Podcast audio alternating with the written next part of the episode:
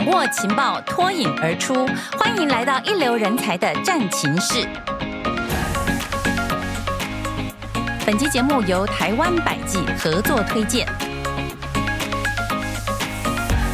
各位听众朋友们，您好，我是彭云芳，欢迎您收听我们这一集的人才战情室。这集我们来聊生技产业。生技产业其实跟我们平常在讲聊一些其他以商业为导向的产业来讲，蛮不一样的，因为它关联到每一个人的健康福祉，无论是研究开发药品，还是医材量产，一直到临床研究、临床治疗等等，都有更多的利他因素，还有。高度安全的标准是非常艰困，又要充满理想性呢，才能推动的产业。台湾生技产业现在欣欣向荣的发展当中，尤其在经历疫情之后，就更积极的加速技术研发，还有。跨域的结合，并且导入了数位化技术。目前国内已经有超过一百三十一家的生技公司上市柜了，市值也已经突破新台币一点四七兆元。那么这个规模有没有可能成为新一代的护国神山呢？相关领域的人才是不是足够？产学之间是如何的深度合作？今天我们就请到两位来宾，作为产学界的代表来跟我们分享观点。第一位，我们欢迎来到现场是国立阳明交通大学副校长杨慕华，杨副校长您好。主持人好。各位听众朋友，大家好！今天很高兴能够到这边跟大家分享。是杨副校长，同时也是台北荣民总医院肿瘤医学部主任，他的专长是在癌症生物学和临床肿瘤学等等，所以他兼有医师、研究学者还有教授的多重身份啊。我们可以从多样的面向来谈。那第二位我们介绍的来宾是台湾百济神州副总裁黄世民 Alex，Alex Alex, 你好，你好，主持人好。各位好，我是 Alex，我是台湾百济细胞治疗团队的负责人。Alex 其实是第二次来到我们节目里面，感觉特别亲切哦。呃，让我们大家带领我们认识更多关于生技产业，尤其是在人才方面，你们的用心。因为 Alex 他长期从事生物科学的研究，在美国各大药厂都从事临床医药领域超过二十年了。那么百济是一家全球性的生物科技公司，专注开发抗肿瘤药物，也是目前哦第一家。跨国药厂来台湾设立全球细胞治疗研发中心，致力于新药的开发。那么 Alex 呢，他自己就特别希望能够培育台湾的生技人才，呃，自己的投入尽一份心力，然后带动更多的人一起投入。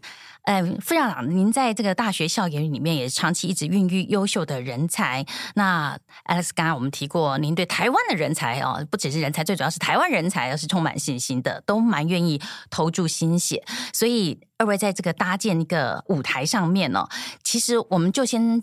焦点来看，台湾的生技人才优势是什么？竞争力在哪里啊？副校长，可能您就教学现场的感受跟我们谈一下。台湾在生技方面这二十多年这几年的蓬勃的发展，那所以在人才的培育方面，其实这几年已经是相当成熟。那其实跟其他的国家的学者还有业界交流，就会觉得台湾的人才有几个特色。嗯，第一个是台湾的人才其实基本的基本功都非常的好，都非常经过非常严谨的训练。是，那所以这种人才是具有跨国的实力的。比如说我们所训练的硕士或者是博士这种高阶的生技人才，他其实到国外，无论是学界或者是业界，他其实是可以无缝接轨的。嗯，所以这个代表的。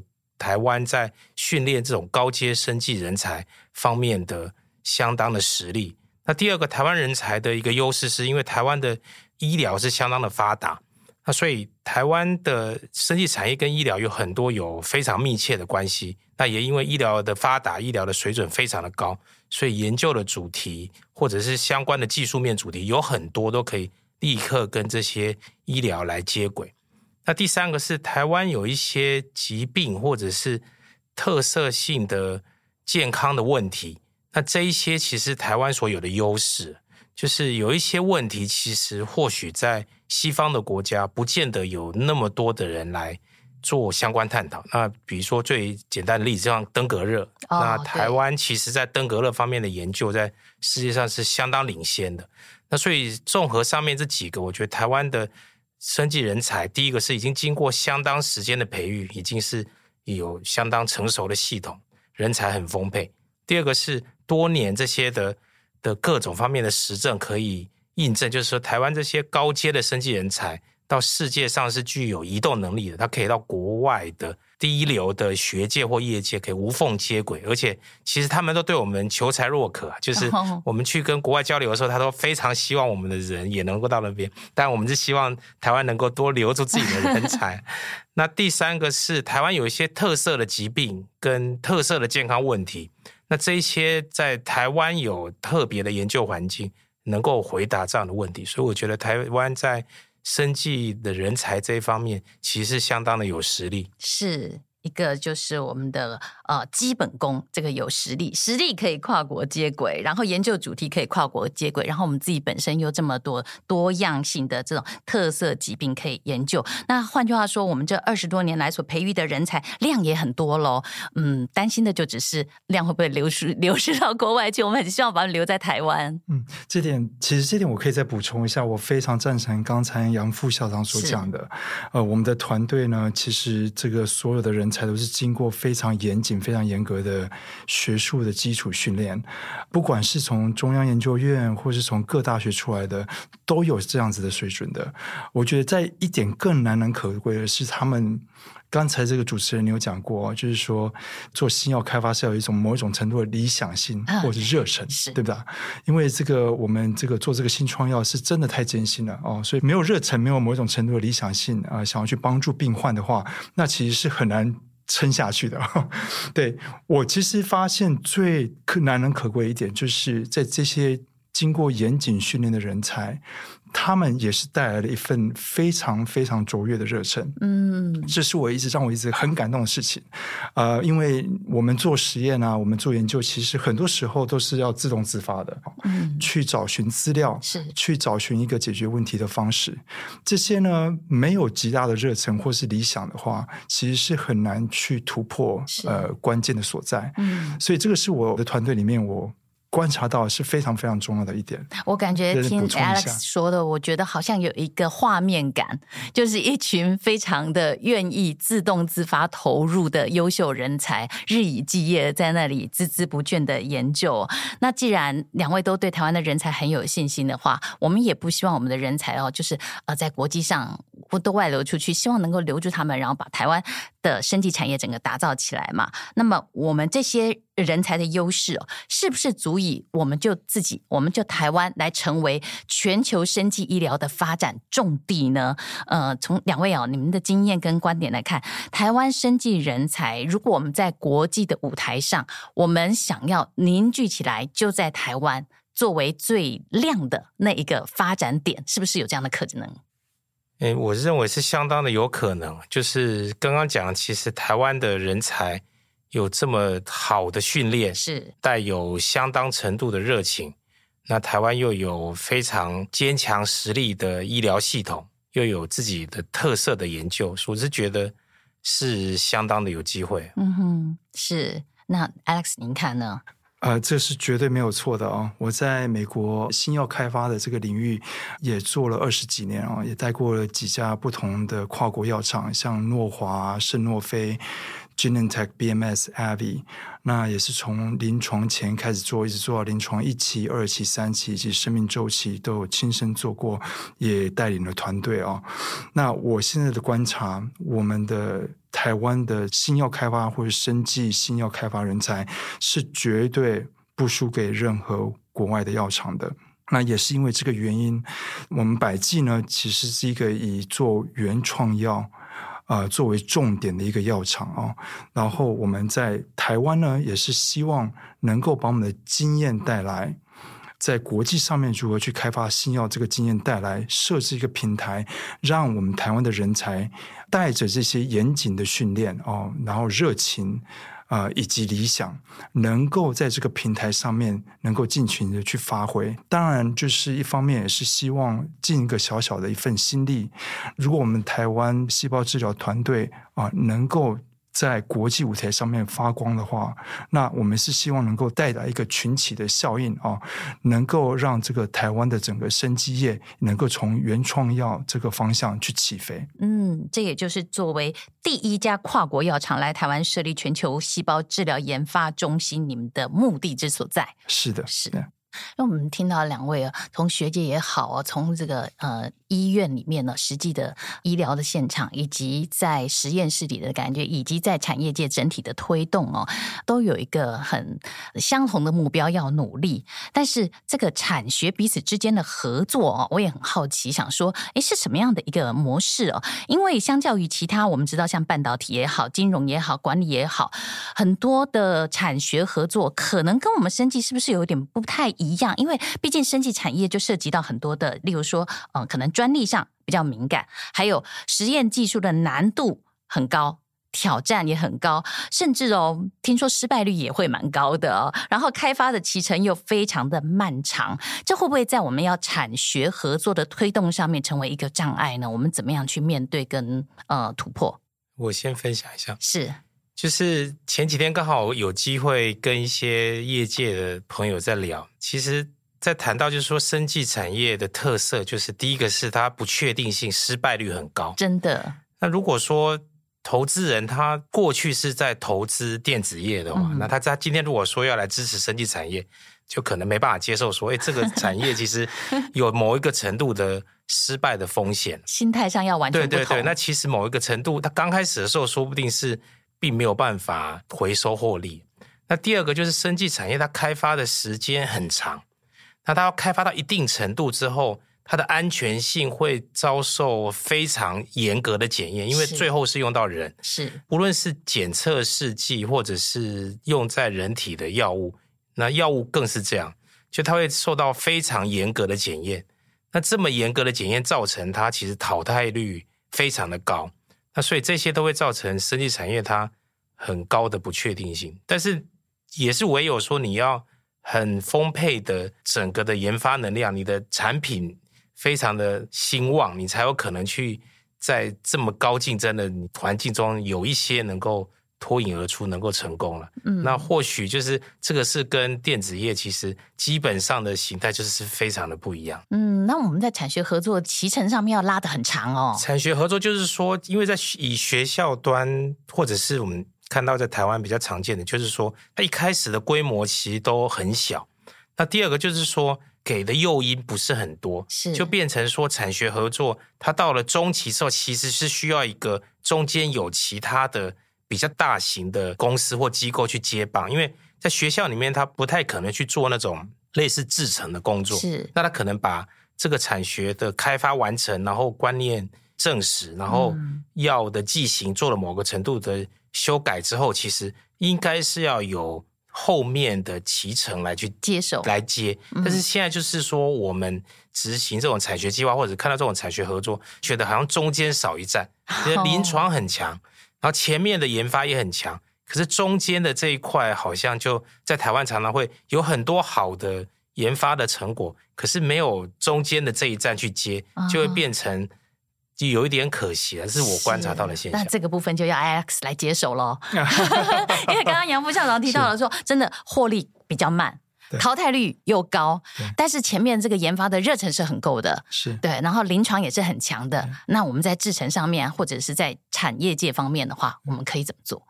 对，我非常赞同刚才杨副校长所讲的，这个失败率的高，其实是从头一直到尾。都一直持续下去的哦，我常常就觉得，我想大家应该很多听众都会看棒球吧？是棒球的打击率要是三成的话，那很不得了了，嗯、对吧？了不起了。但是那什么是什么意思呢？就是说你十次上去打击，只要有三次能够上垒，这就很了不起了，嗯、是吧？做新创药的实验哦，或者开发，其实要是你的成功率达到三成的话，uh huh. 这就很不得了了，不可思议了，是吗？很不得了的。所以在这个状况之下呢，我们面对这个新创药的态度呢，就是说，他的思考跟学术界他有一点点不同的地方，就是在于说，那我们呢做实验以及产生这些数据，他要帮我们去做的事情是做决定，嗯。我到底要不要继续做下去？因为它失败率很高嘛。是，所以说你要是能够越提早去决定你不做了，其实就表示说你会省下更多的资源去做比较成功的事情了。哦。所以对我们来讲呢，其实就有点不一样的哦，就是说，除了在学术界里面，其实是努力去发现新的方向，是新的方式，right，新的知识。当然，就是在新创药业界里面呢，我们所专注的事情是在于我的数据的产出怎么让我去做决定。嗯，那所以说，在这种相互结合之下，然后再加上之后的临床，这样子才有办法大大提高。产学合作的成功率是，嗯，成功率其实可能在这个中间的决策的过程是，嗯、其实还蛮重要的。那么，是不是我们可以稍微聚焦一下？例如，台湾是不是最值得专注在哪些特色领域？因为我们刚才讲说，我们希望能走出自己的路，可以抢进世界的领先地位嘛？是不是有这样子在升级产业里面可以稍微更聚焦一点的部分？呃，副校长，您认为呢？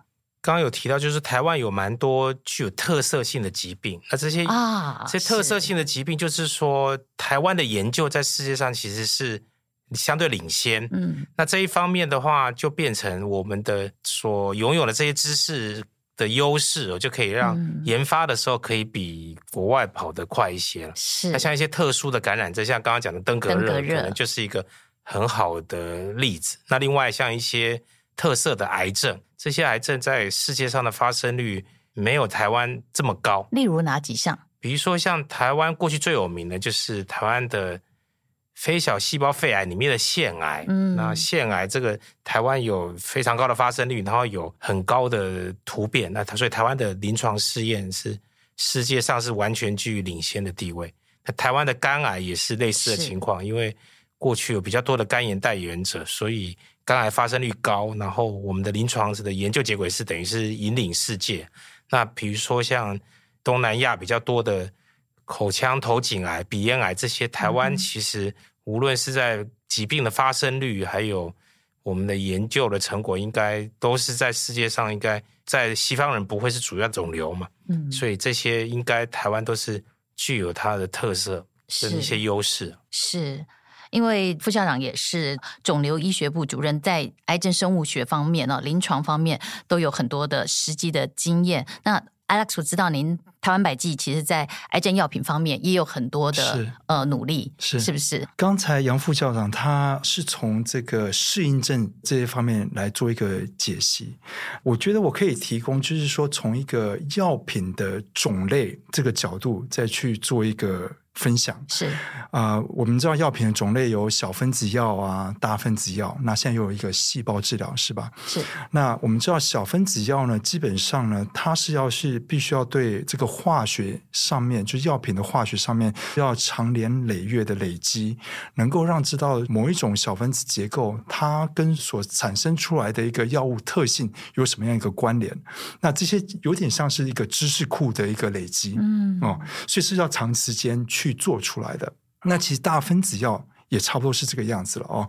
那这些呢，其实当然做的不错，但是呢，不可否认的，国外也有很多专家哦，他们也累积了很多很多知识。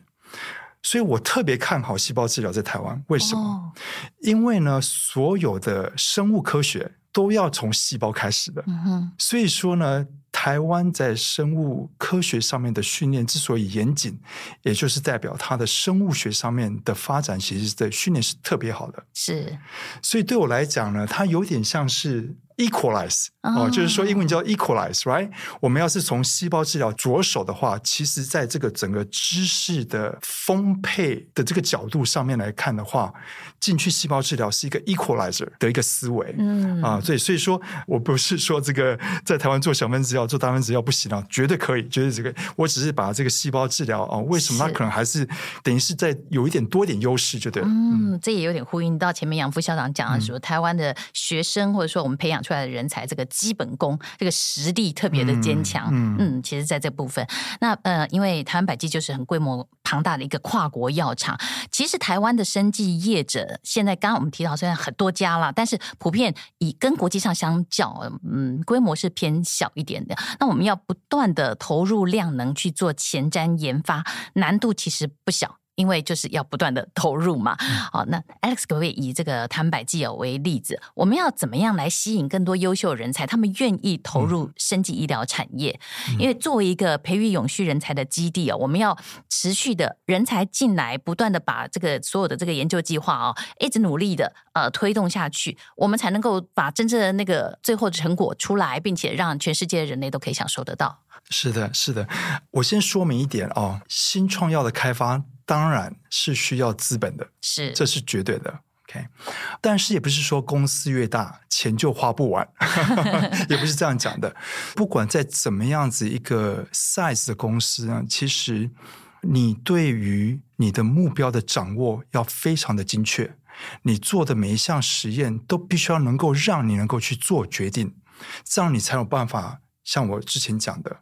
能够在可以做的东西尽量做下去，不能做的东西就尽量把它砍掉，越早砍掉越好。哦、所以说，你的资源才有办法花在刀口上。是，OK。所以说，不管你公司是小或是大，其实资源都要这样子运用的。嗯，目标很明确，对，策略要很清楚。是的，那其实目标明确、策略清楚是另外一个能够吸引人才的一个方式。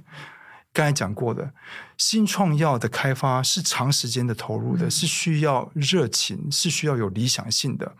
但是热情跟理想性也不是说像，嗯、也不是像无本生意，就你可以一直提，也可以可以可以一直提钱的哦。对，所以说他必须要让这个整个研究人员要看到一个目标，一个愿景，是，然后让他们知道。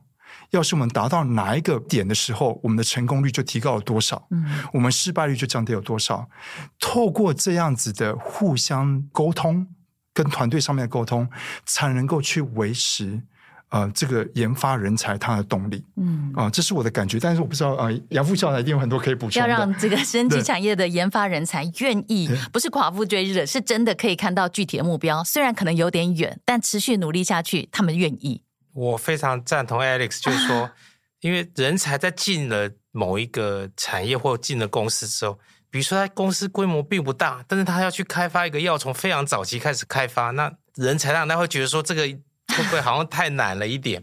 这个目标比较明确，定位很清楚，那我觉得的确会对于这人才，就是我们留住他，然后让他在好的位置上发挥，会有非常重要的功能。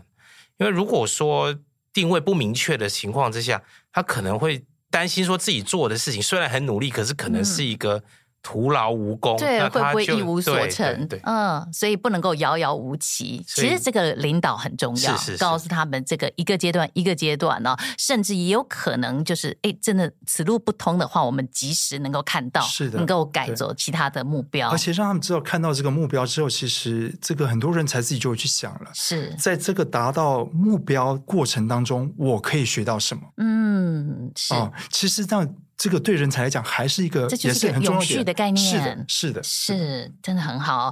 那因为两位呃有一个共同点，都是长期投入在这个肿瘤研究。那我一想，呃，大家都会很好奇，就是因为癌症始终就是在我们国人的这个死亡原因的排行榜的榜首，所以人们真的对于新的药物开发是寄予无限厚望的啊！希望能导入很多啊，无论是现在我们提到的数位的技术啦，现代的医学，什么大数据的分析，各种的人工。智慧还是物联网啊等等，就是希望啊，借由所有研究人员的开发，能够带给人类更精准有效的治疗，甚至更提早的开始预防。那可以跟我们说明一下，这几年我们可以期待的未来有哪些可能有突破性的发展？那我分享一下，好，太好，就是健保署署长他已经在前几个月已经宣示，明年开始癌症的次世代定序会有。部分是可以给付，那可想而知，就是癌症的病患将来的大批的基因定序数据势必会成为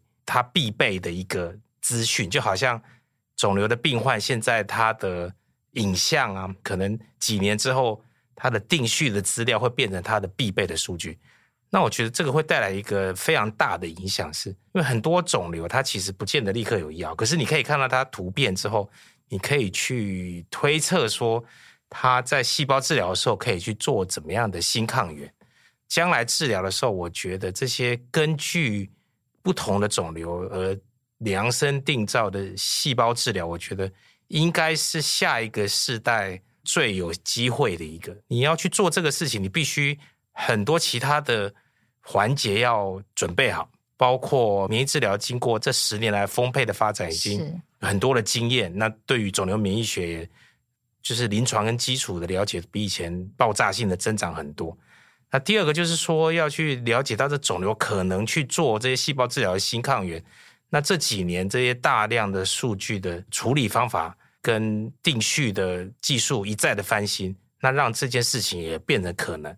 所以可能在十年前会认为说，根据这些病人的个人化来定制他的细胞治疗，好像不太可能。可是因为这些事情，刚刚讲的免疫治疗的进步，还有定序大数据的处理的进步，这两件事情都是细胞治疗要成功的一个。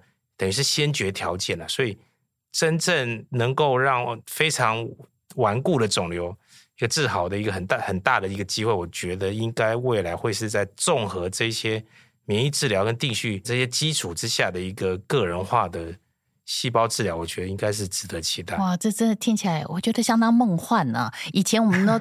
从这个早年没有多久以前，还认为说啊，如果罹患了癌症，有如绝症一般。现在似乎可以化不可能为可能，甚至有这种个人化的细胞定制的这种治疗的方式。Alex，这种无限的希望，现在已经在很多我们听众的脑海里面开始觉得，哦，人类这个你们的生技研究是相当有价值的。是的，是的，是的，在过去的二三十年吧，对不对？我们都是有小分子药。大分子药，那现在细胞治疗呢，在过去的十年当中，已经证明了它的未来性。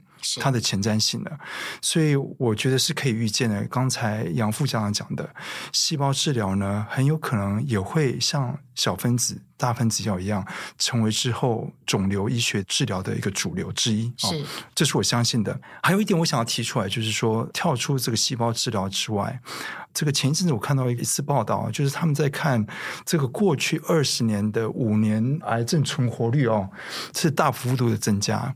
那这个当然。就是说，是整个业界的努力，是标靶药物、小分子药里面的标靶药物、大分子药里面的标靶药物，还有刚才的肿瘤免疫是哦的这个药物，这些呢，基本上在过去的二十年之内，真的是让肿瘤的病患哦、癌症的病患，让他们有比较多样的选择了哦。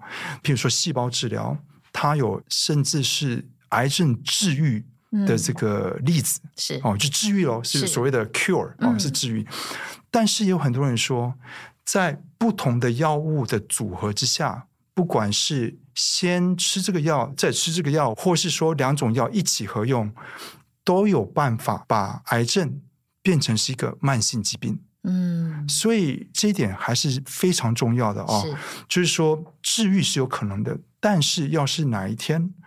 癌症把它变成是一种从绝症变得像是一种控制慢性疾病这样去控制它的话，嗯、可以非常显著的去拉长病人的寿命的话，并且提高生活品质。对，就像我们现在的三高一样，我们可以用慢性病的态度去面对它，和平相处。那为什么这个非常有价值？你活得越久，你跟你家人相处的时间就越多，嗯，你能够为社会贡献的事情也就越多。是。我们还可以等待又有新药出来，时间也更多。是是，是没错没错。